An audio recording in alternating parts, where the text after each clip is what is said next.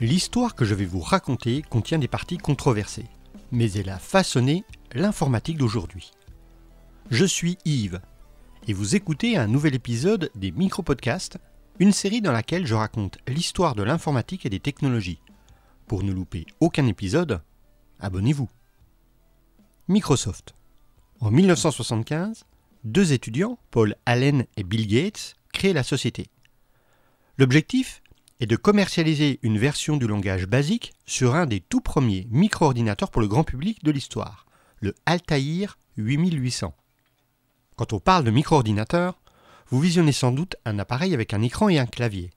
Mais on est dans les années 1970. Et l'Altair ressemble plus à une grosse boîte de chaussures avec des lumières rouges et des interrupteurs chromés sur sa façade. C'est une étrange petite machine. Bill Gates et Paul Allen avaient découvert la machine dans un magazine et ont proposé à son constructeur de créer un basique adapté. Ce qu'ils ont fait en un mois, et en utilisant un émulateur de l'Altair sur un mini-ordinateur PDP-10.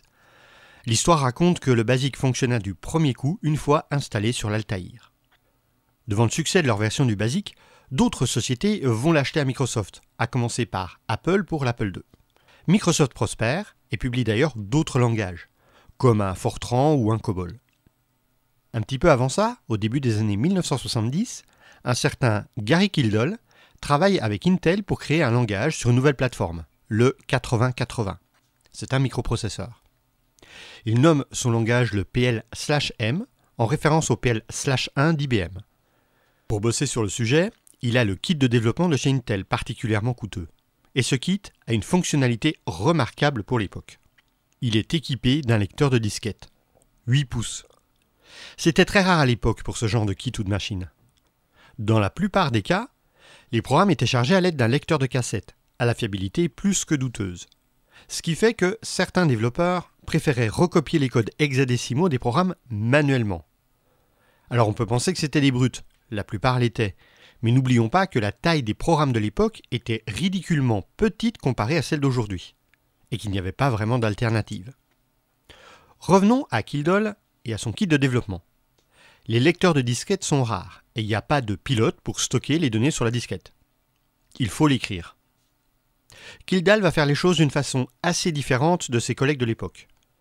Au lieu d'écrire un programme qui va prendre les données, gérer le lecteur de disquette et stocker les données sur la disquette, il va faire ses opérations en deux parties. D'un côté, il écrit un programme qui pilote directement le lecteur de disquette pour simplement y stocker des octets.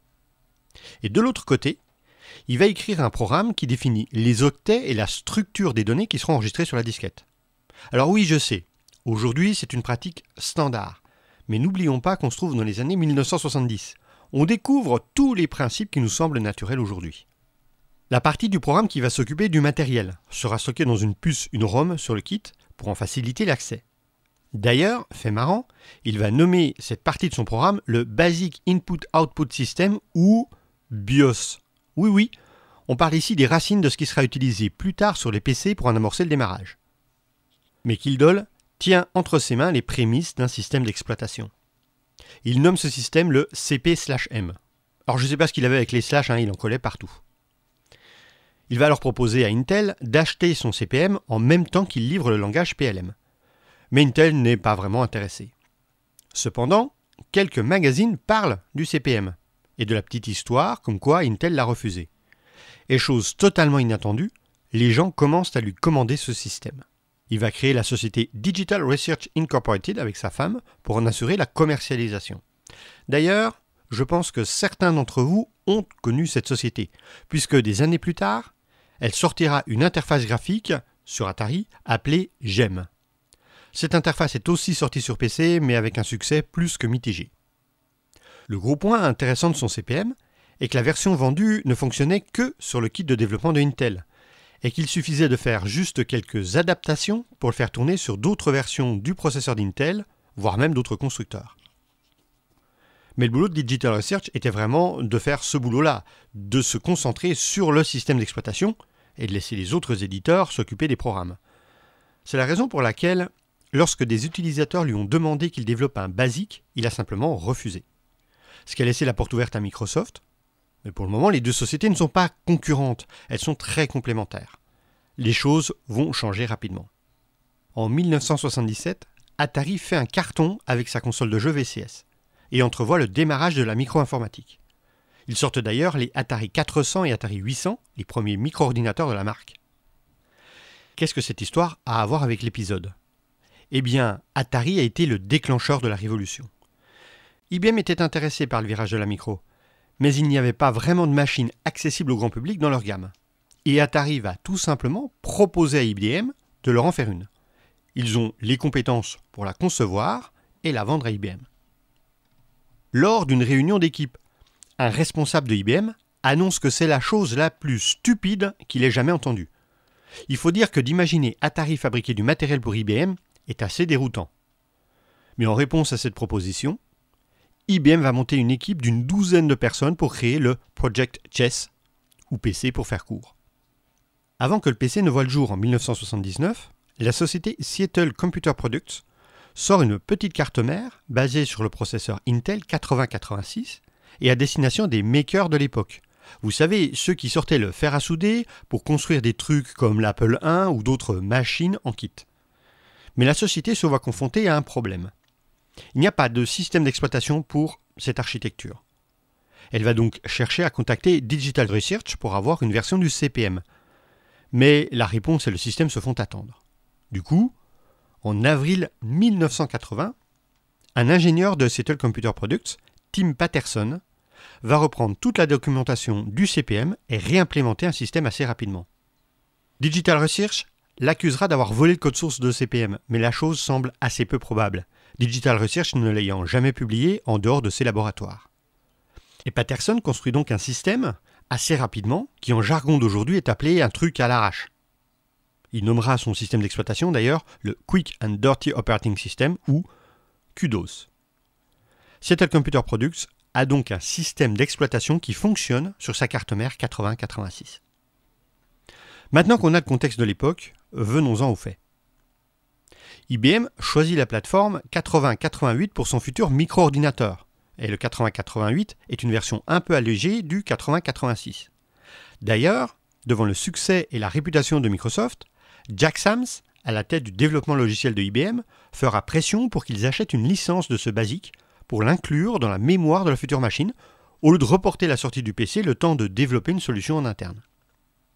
Le 21 juillet 1980, Sams passera un coup de fil à Bill Gates pour lui proposer de venir discuter des micro-ordinateurs dans son bureau, tout en lui annonçant Ne vous excitez pas trop et ne pensez pas que quelque chose de conséquent est sur le point d'aboutir. Bill Gates et Steve Ballmer, qui vient tout juste de rejoindre Microsoft, se présentent à la réunion. Et Sams sort immédiatement un NDA, un Non-Disclosure Agreement, qui protège IBM contre toute fuite ou information qui sortirait pendant ou après la réunion. Personne n'a le droit d'en parler ailleurs. Et le document n'est pas très équilibré puisqu'il ne protège pas du tout l'autre partie, en l'occurrence Microsoft. On verra que ce petit détail aura une importance fondamentale dans la suite des événements. Microsoft signe le NDA immédiatement. Le 21 août, autre réunion et à nouveau un NDA dans lequel Sams annonce à Bill Gates que IBM est sur le point de sortir son micro-ordinateur. Annonce qui n'a surpris absolument personne. Microsoft était évidemment pressenti pour fournir le basique qui serait embarqué dans les puces de la machine. Mais il y avait un gros malentendu. Microsoft venait de sortir leur premier matériel, une carte équipée du processeur Z80 pour l'ordinateur Apple II, lui équipé d'un processeur 6502. Et avec cette carte venait un système d'exploitation CPM. Sams avait simplement supposé que Microsoft était propriétaire du CPM. Et Bill Gates lui annonça que non, qu'ils avaient juste une licence de la part de Digital Research. Ce qui contrariait les plans d'IBM, qui pensaient proposer à Microsoft le basique et le système d'exploitation. Mais Bill Gates et Gary Kildall se connaissaient bien et avaient d'ailleurs failli fusionner leurs entreprises avant que Digital Research ne sorte un basique d'origine différente de celle de Microsoft, ce qui a ébréché la confiance que Gates avait dans Kildall. Néanmoins, Gates a directement appelé Kildall pour qu'il rencontre IBM dès le lendemain, en précisant qu'il s'agissait de très bons clients et qu'il devait bien les traiter.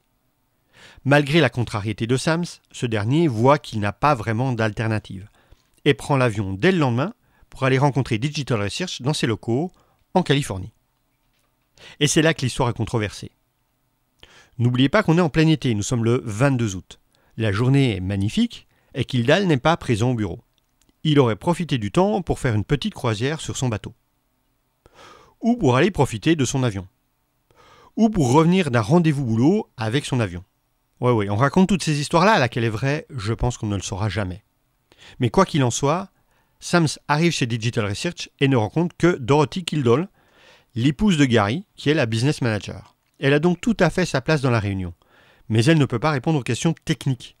Et en plus de ça, Sams présente d'entrée de jeu son NDA, comme il a l'habitude de le faire, et il semble particulièrement déséquilibré à Dorothy Kildall. Elle refuse de le signer sur le champ et appelle son avocat pour qu'il puisse l'étudier. En milieu d'après-midi, le NDA est signé et la réunion peut commencer. Mais aucune question technique ne peut être répondue et Sams quitte les locaux de Digital Research particulièrement frustré de n'avoir pas avancé d'un pouce, ni même d'avoir trouvé une solution à son problème de système d'exploitation. Le développer en interne risque de repousser significativement la sortie du PC. Et pour couronner le tout, certains témoignages racontent que Dorothy Kildall avait une attitude hautaine vis-à-vis des clients, ce qui a particulièrement agacé Sams qui aurait dit en partant Mais ces personnes savent-elles qui je suis Microsoft avait déjà signé un contrat de consulting avec IBM, et Sams demandera donc à Bill Gates s'il peut trouver une solution. Microsoft va commencer à plancher sur le sujet. De son côté, Sams continue de tenter le dialogue avec euh, Digital Research, et il semblerait que Kildall ait clairement annoncé qu'il ne trouvait pas le projet très intéressant. Malheureusement, il est difficile d'avoir la parole de ce dernier, puisqu'il a trouvé la mort dans une bagarre entre motards dans le milieu des années 90. De son côté, Bill Gates se demande comment il pourrait répondre à la demande de IBM. Et là, le destin va lui donner un coup de pouce. Ce cher Patterson va directement appeler Microsoft pour proposer son kudos, que ce soit pour écrire des programmes dessus ou pour l'utiliser en interne. Bill Gates appelle Sams de IBM dans la foulée pour lui annoncer qu'un système est à vendre et pour lui dire est-ce que vous voulez l'acheter chez IBM ou est-ce que vous voulez que je l'achète? Il fallait choisir, et vite. La réponse de Sam sera prenez-le par tous les moyens. Réponse qui coûtera littéralement des milliards de dollars à IBM dans les décennies à venir.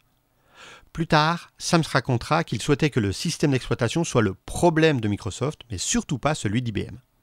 Et le 30 septembre, une proposition est présentée par Microsoft à IBM pour fournir un système d'exploitation avec quatre langages, le basique, mais aussi COBOL, Fortran et Pascal sur ce nouveau système. Un point est mis en avant par Bill Gates, alors âgé de 24 ans.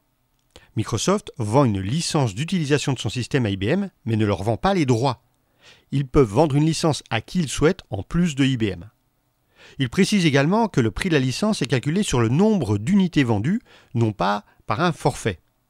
Si vous êtes surpris que IBM accepte ces termes, il ne faut pas oublier que IBM a été plusieurs fois au cœur de problèmes de monopole pendant les années précédentes, et qu'il ne voyait pas le PC comme un succès majeur, mais plutôt comme un produit pour être présent sur un marché. Le 6 novembre 1980, Microsoft et IBM signent officiellement leur contrat. Microsoft reçoit un paiement de 700 000 dollars de l'époque pour se mettre au travail. Et dès le mois de novembre, Microsoft va recevoir deux machines secrètes, deux prototypes, qu'ils doivent stocker dans une pièce sans fenêtre, verrouillée par des serrures fournies directement par IBM. Les deux entreprises sont géographiquement éloignées, Microsoft dans le nord-ouest à Seattle et IBM dans le sud-est en Floride, carrément de l'autre côté. Ils mettent en place des communications sécurisées comme un système spécial de type mail, ainsi qu'une navette entre les deux entreprises.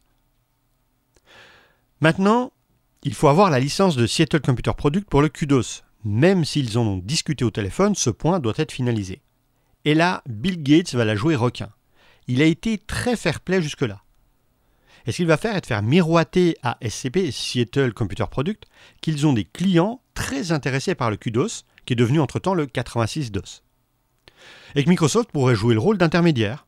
Gates propose donc à SCP le deal suivant. Pour chaque client à qui ils vendent une licence du 86DOS, SCP touchera 10 000 dollars ou 15 000 si la licence porte également sur le code source, avec un paiement unique de 10 000 dollars pour amorcer le contrat. L'opportunité semble vraiment belle, et SCP accepte, sans savoir que Microsoft n'a qu'un seul et unique client pour le 86 DOS, et qu'ils paieront SCP la modique somme de 25 000 dollars, 10 000 dollars pour amorcer le contrat et 15 000 pour avoir accès au QDOS avec son code source. En février 1981, le 86DOS fonctionne sur les prototypes. Mais IBM demande immédiatement certains changements dans le système. Du coup, Microsoft est un peu coincé. Leur idée va être de débaucher Patterson de chez SCP pour le faire travailler chez Microsoft et donc adapter le système suivant les demandes de IBM. Et là, Bill Gates fera le deal du siècle.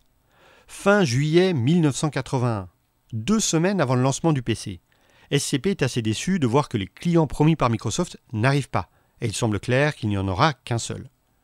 En plus, SCP est plutôt axé sur le matériel et n'est pas en très bonne santé financière. Patterson n'est plus dans l'entreprise et il était le seul ingénieur logiciel. Bref, SCP ne sait pas trop quoi faire du 86DOS et cherche donc à le vendre. Ce qui n'est clairement pas simple à l'époque. Bill Gates lui propose un contrat. 50 000 dollars pour acheter le code source et la propriété intellectuelle du logiciel, qui sera renommé immédiatement MS-DOS. Mais SCP va quand même pouvoir garder une licence exclusive d'utilisation de son 86-DOS. L'histoire ne se finit pas là. Il reste Kildall qui est convaincu que MS-DOS est une copie de son CPM. Suite à une négociation houleuse, Kildall acceptera l'offre de IBM de fournir un CPM sur le PC si les clients le demandent. Et le PC peut alors être annoncé au monde.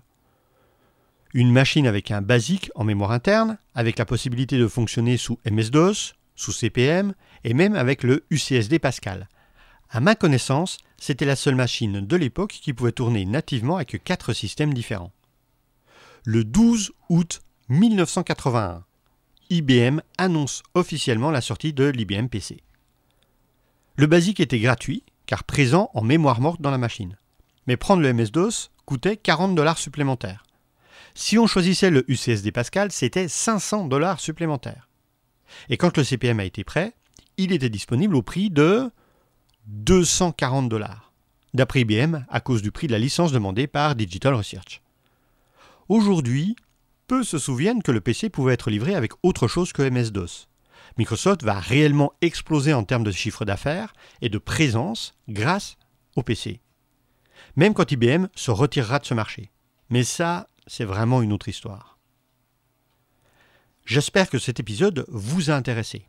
Je me suis grandement inspiré d'un article de Ars Technica que je mettrai dans la description du podcast, mais aussi d'autres sources qui seront elles aussi dans la description du podcast. Vous connaissez la suite, n'hésitez pas à partager le podcast, à vous abonner, à mettre des commentaires et à mettre des notes sur vos applications de podcast. Et moi, je vous retrouve la prochaine fois. Ciao les geeks